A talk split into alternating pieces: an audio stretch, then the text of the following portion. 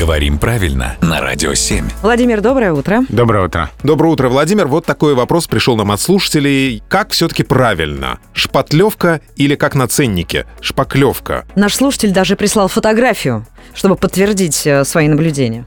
А все так и есть, потому что эти варианты различаются стилистически.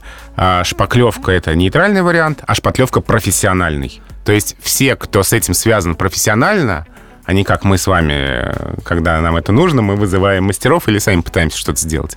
В обычном русском языке шпаклевать шпаклевка.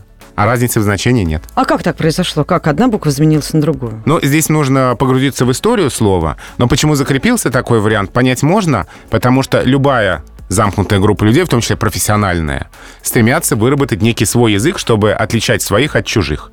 У вас ведь тоже есть какие-то профессиональные радийные термины. Ну, в том числе, да, Да, конечно. И это в любой профессии так. Вот в данном случае случилось так, что шпатлевка закрепилась как вариант профессиональный. Хорошая подводочка. Это из наших радийных терминов. Спасибо.